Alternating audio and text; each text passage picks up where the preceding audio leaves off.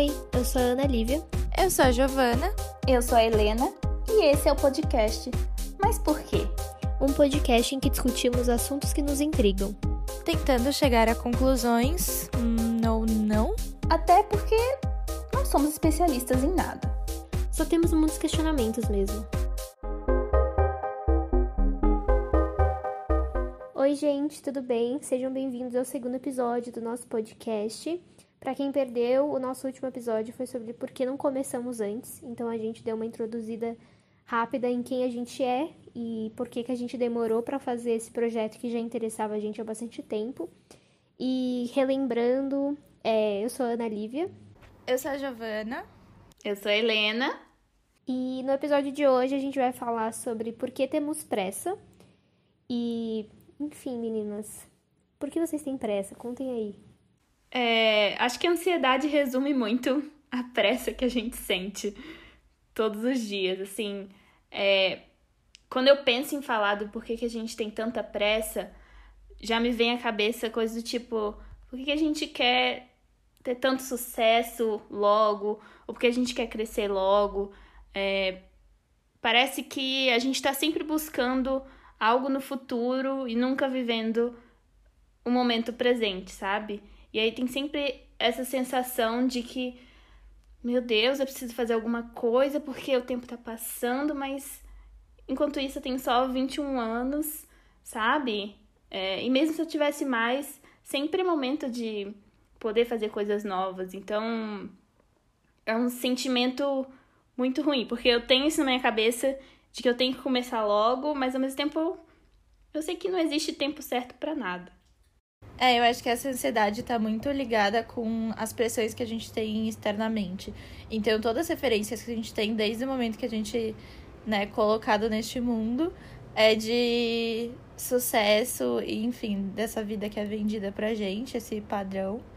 E os nossos pais falam disso, todo mundo fala disso, e até a mídia fala muito disso o tempo todo, as celebridades. Então, isso deve, com certeza, ser o principal ponto que, que faz a gente sentir essa ansiedade o tempo todo. Eu acho que, para mim, pega muito uma questão de infância, assim. Eu acho que é, eu tenho uma memória muito boa quando se trata da minha infância e adolescência, então acho que eu lembro com mais clareza de coisas que aconteceram quando eu tinha oito anos do que coisas que aconteceram há um mês, o que é bem doido, mas eu lembro muito de sentir que eu não fazia parte da sociedade, então as pessoas sempre tiveram esse hábito de perguntar para as crianças, ah, o que você quer ser quando crescer? É, e eu acho que é legal, tipo, faz parte, eu acho que isso incentiva a imaginação das crianças, faz com que elas possam sonhar com profissões muito legais, e, tipo, não vejo problema nisso. Mas o que eu sinto muito na nossa sociedade é que a gente trata crianças como se elas não fizessem parte do nosso grupo de outros seres humanos. Então, eu sinto que muitas vezes crianças são tratadas de formas, tipo, horríveis, com a justificativa de, ah, são crianças, então, ah, criança faz birra, então pode bater na criança. É, enfim, eu vou entrar numa questão agora que talvez seja até muito profunda, mas o que sempre me doeu muito essa questão de sentir que eu não era parte daquele mundo maravilhoso que os adultos faziam parte. Então eu acho que eu tinha muito uma pressa de crescer quando eu era criança, porque eu sentia que ali finalmente eu ia me descobrir quem eu era e descobrir qual era o meu papel numa sociedade, quando, como criança, eu não era valorizada como indivíduo, sabe? Então eu acho que para nossa é, para nossa juventude não juventude não para nossa geração é, isso foi muito incentivado também. Tinha toda, toda aquela linha de shampoo e condicionador da Sedatins, todo aquela, aquele mundo de revistas adolescentes, é, produtos voltados para adolescente e meu, a maioria das pessoas que compravam aquilo, tipo, não eram adolescentes de fato, sabe? Eram crianças, pré-adolescentes que sonhavam com esse momento em que você ia crescer e que você ia ficar super bonita, descolada e, tipo, finalmente ter sucesso. E eu acho que isso é muito triste, porque, cara, óbvio, crescer tem muitas vantagens, mas ser criança é incrível. Tipo, é maravilhoso. tem muitas, muitas vantagens. E. E é meio. É bem triste de pensar que a gente passa, tipo, talvez os anos mais. Mano, com certeza, os anos mais tranquilos das nossas vidas, na maioria dos casos, né? É, pensando no futuro, e pensando e ansiando por um momento que que assim, cara, talvez nunca chegue, sabe? Esse momento de você ser super rica, glamurosa e usar uma bolsa grande e salto alto, sabe? Sim. E, e falando de escola, acho que uma coisa que gera muita ansiedade nos jovens, assim, de hoje em dia é o vestibular mesmo. Porque é esperado que assim que você saia é, da escola, você já tenha passado no vestibular, você já comece a faculdade no curso que vai ser a sua profissão pro resto da vida. Gente, isso é uma coisa assim que até hoje não, é meu, é me bizarro, traz uma é bizarro, angustiazinha, porque Sim, você é forçado muito novo a tomar uma decisão de como vai ser o resto da sua vida inteira. E deixou bem claro que é meio que assim, né? Você não vai poder mudar de opinião no, no caminho. Até pessoas que já mudaram Sim. de opinião no meio do caminho já vi me, me fazendo essa pressão de não, você não vai conseguir, o que é até esquisito, Sim. né? Mas parece que ninguém ensina isso a gente. Parece que a única opção é um curso só e, e é isso, tem que dar certo. A gente não escuta muito essas histórias, né? De gente que mudou de profissão totalmente. Pelo menos eu não escutava quando eu tava no ensino médio, enfim. Então, a gente tem essa, essa visão criada na nossa mente pela sociedade, construída pela sociedade, de que quando a gente virar adulto a gente vai conseguir se formar, vai ter a casa própria, sei lá, vai ter uma família, vai ter dinheiro, vai viajar, mas, gente, a realidade não é assim. Só sei que quanto mais eu cresço, mais eu falo. Só sei que nada sei. Tipo assim, as coisas ficam mais confusas. É muito isso. Sim. É, quanto mais a, gente, mais a gente cresce, mais a gente vai percebendo que não sabe. Quando eu era pequena, eu tinha minha vida inteira perfeita, idealizada, assim. E eu cresci meio que acreditando nisso, né, nessa fase meio pré-adolescente. Eu sabia o prédio que eu queria morar, eu passava sempre na frente de um prédio, tipo, muito rico, assim. O nome dele acho que era Diego, Diogo, sei lá. Eu, tipo, Nossa. eu lembrava o nome do prédio. Era esse nível, agora parece que eu sou doida, gente, eu não sou.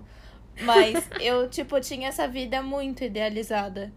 E, e obviamente, né, eu cresci e até quando eu tava mais adolescente eu já falava, tipo, tá, não é isso a vida.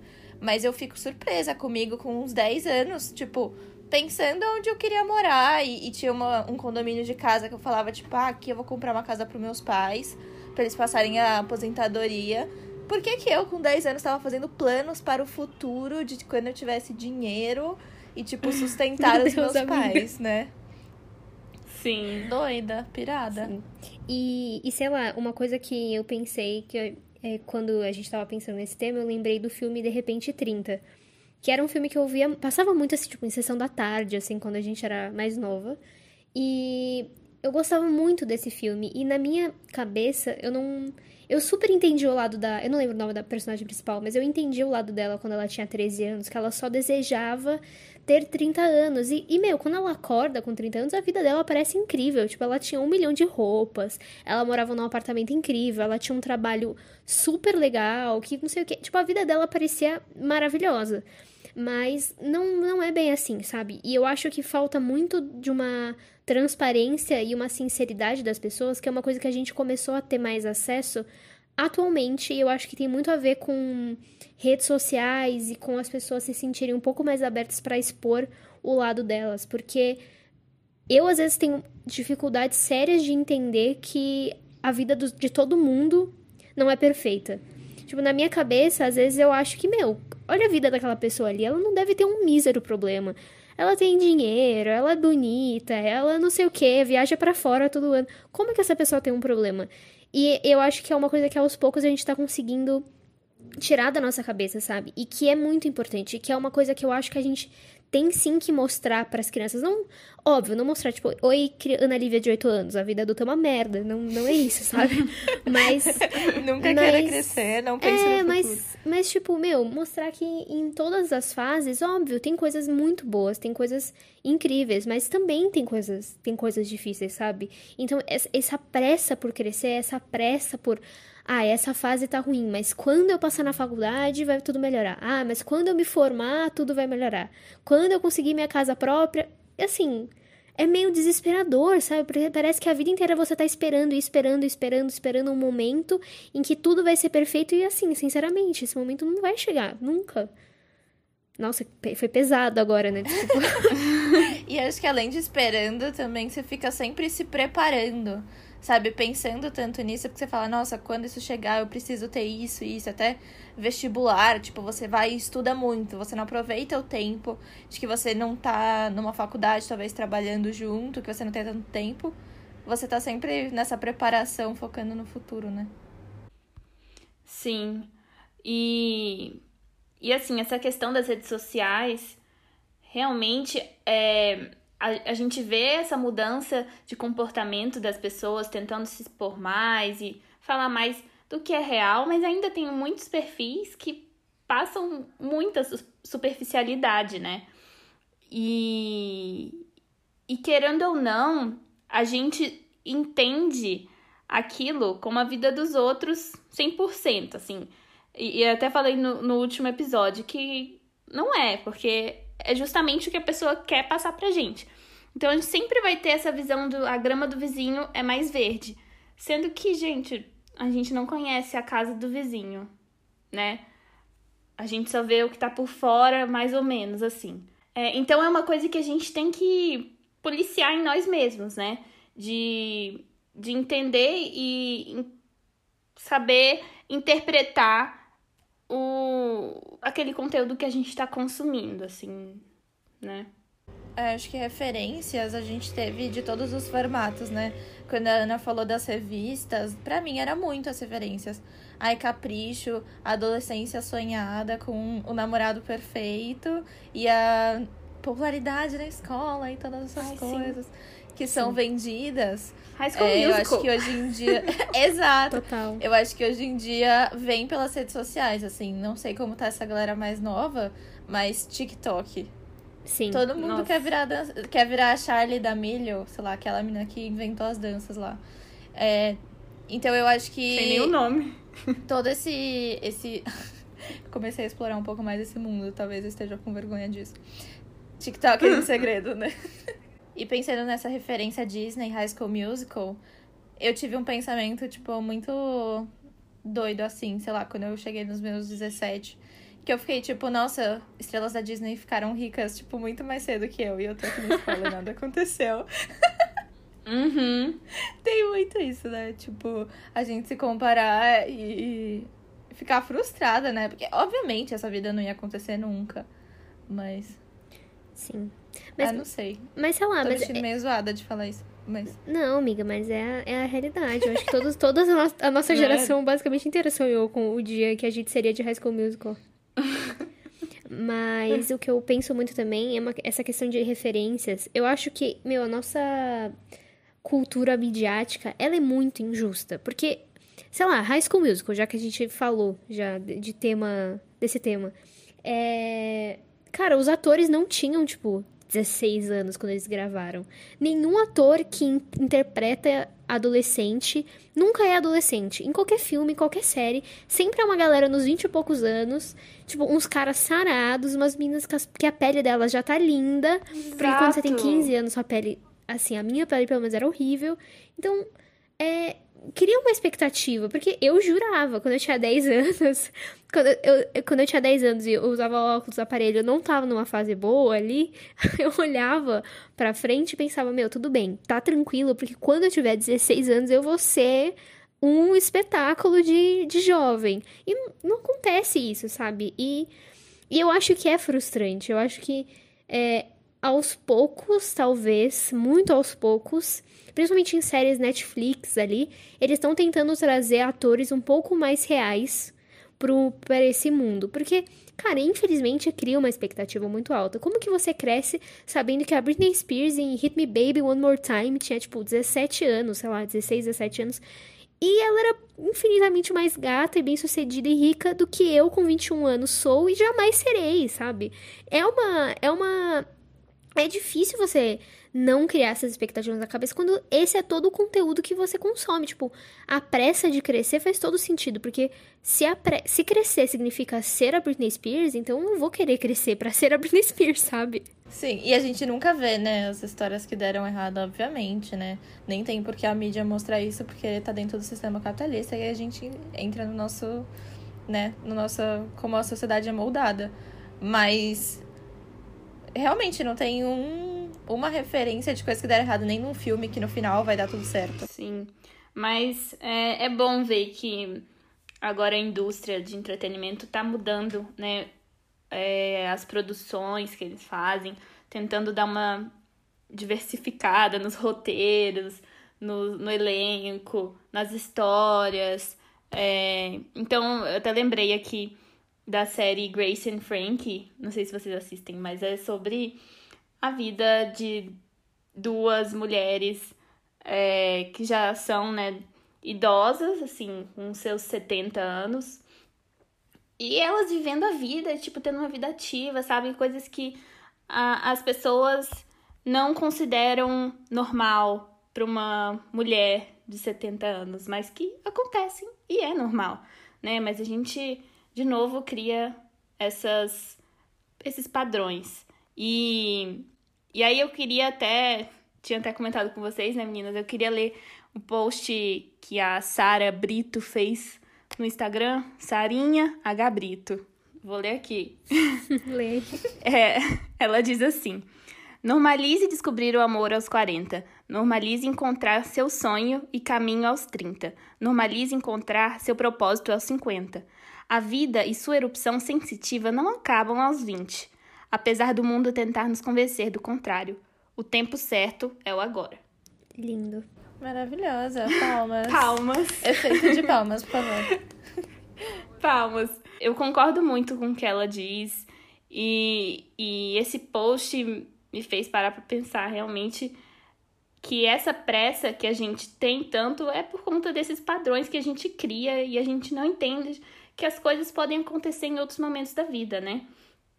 Então, e aí eu até comentei com as meninas que é, isso também acaba gerando, pode gerar um preconceito é, para as pessoas mais velhas. Eu acho que também surge essa pressa porque a gente não quer sei lá, envelhecer e sofrer esse preconceito de porque, ai, mudei de curso, estou com 20, sei lá quantos anos, e isso, isso tá tarde para começar uma faculdade nova, ou não sei o que.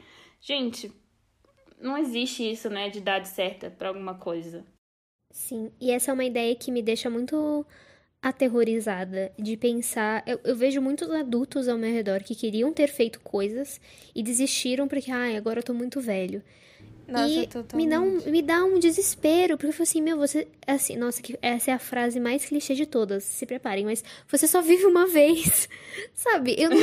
nossa, tipo, é sei lá, vai que com 50 anos eu decido que o sonho na minha vida é virar comissária de bordo. Aí eu vou falar, putz, não dá. Tipo, não, não vou nem tentar porque eu tenho 50 anos. Gente, isso é muito triste, sabe? As pessoas estão vivendo cada vez mais. Então a maior parte da sua vida você vai ser um adulto para idoso, sabe?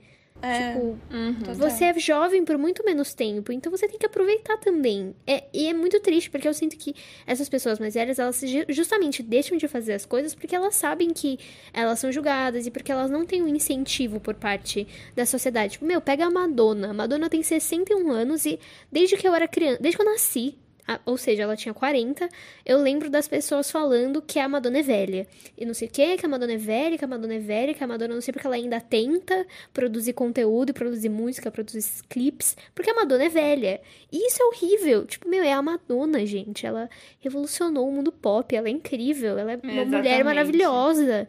E ela e não vale nada do que ela faz, nada do que ela fez não vale mais porque ela é, ela é velha.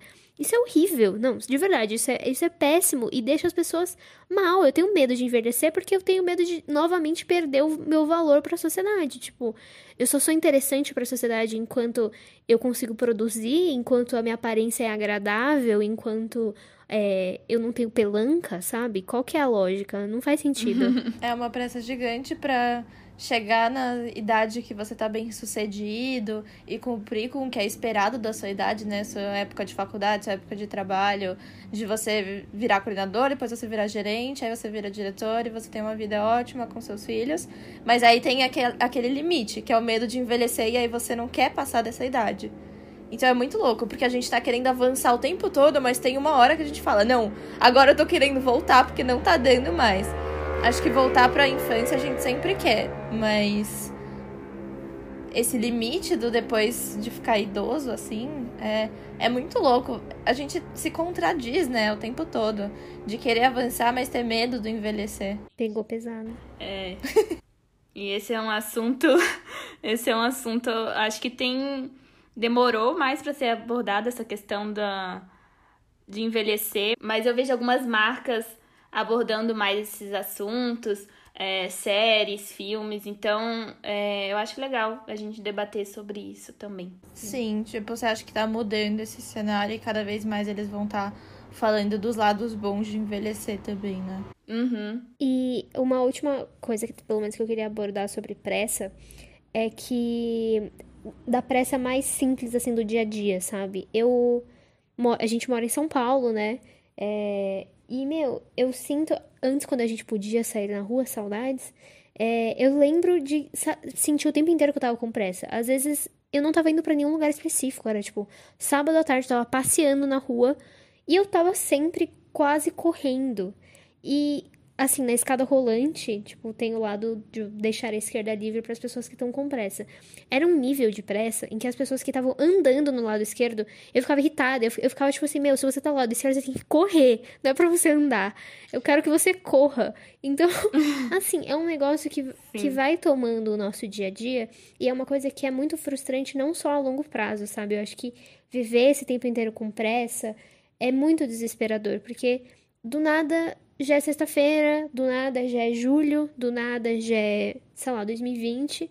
E a gente, eu sinto que muitas vezes a gente não para para aproveitar cada momentozinho do jeito que ele é. Às vezes não é a melhor fase, às vezes tá sendo difícil. O momento que a gente tá vivendo agora, todo mundo na nossa própria casa, sem ver as pessoas. A gente não se vê desde março.